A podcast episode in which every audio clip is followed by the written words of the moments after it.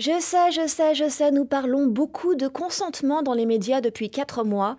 Ça peut passer pour de l'acharnement, mais eh, c'est généralement ce qui se produit quand on arrive à éviter un sujet pendant 12 millénaires. Donc on n'a pas fini, d'accord, mais c'est fructueux. Sex and Sounds. Sex and Sounds. Aux États-Unis, par exemple, on cherche des moyens de limiter la casse, de s'assurer que l'autre veut réellement être là, au lit, avec vous. Et là, vous imaginez des applis ou un contrat et vous avez tout faux. Pour le formulaire jaune, guichet 7, 5e étage, escalier K, couloir W. A priori, nous nous dirigeons collectivement vers les joies du consentement enthousiaste, voire du consentement enthousiaste continu. Et là, normalement, vous imaginez quelque chose comme ça. Yes! Yes! Yes! Yes! Ceci, mes amis, s'appelle une caricature, un passe-temps tout à fait légitime pour arnaquer les touristes, mais pas vraiment utile quand on s'adresse à la politique du sexe. Donc, plutôt que de me lancer dans la théorie du consentement enthousiaste continu, eh ben, je vais vous donner un exemple d'à quoi ça ressemble.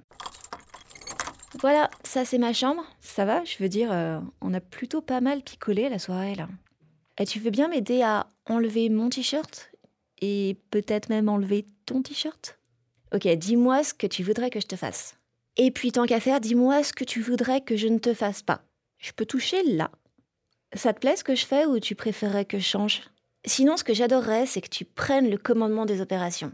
Non, parce que si tu préfères autre chose, euh, c'est pas un souci. Je veux dire, on a toute la nuit, au pied, on remet ça. Tu veux un sandwich?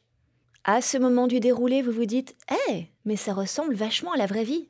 Du moins quand on a une bonne communication avec ses partenaires. Et bah bingo mes amis, c'est exactement ça.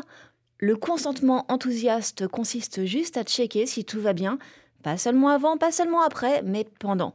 Exactement comme à un dîner. Vous demandez aux convives s'ils ont faim, s'ils sont allergiques, végétariens, véganes. Et vous demandez pendant le repas s'ils sont contents.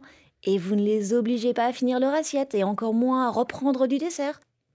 En fait, c'est de la pure politesse. Attention, pardon, excusez-moi, bonne journée. Ben vous aussi, merci, au revoir, à bientôt. Parce que le silence ne consent pas toujours, en fait. Il y a des silences de stupeur, de timidité, des silences d'inconscience ou de terreur. For the night is dark and full of terrors.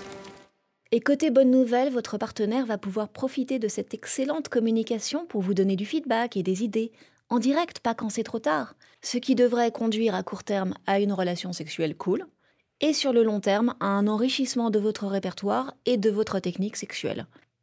En somme, le consentement enthousiaste va faire de vous un bon coup. Ouais, je sais, c'est top. Et pour conclure, une petite précision. Non, demander son avis au partenaire ne casse pas l'ambiance, sauf dans deux cas précis. 1. Vous avez encore pris la voix d'un Pokémon. 2. L'ambiance était déjà cassée et vous n'étiez pas au courant et vous ne ratez rien.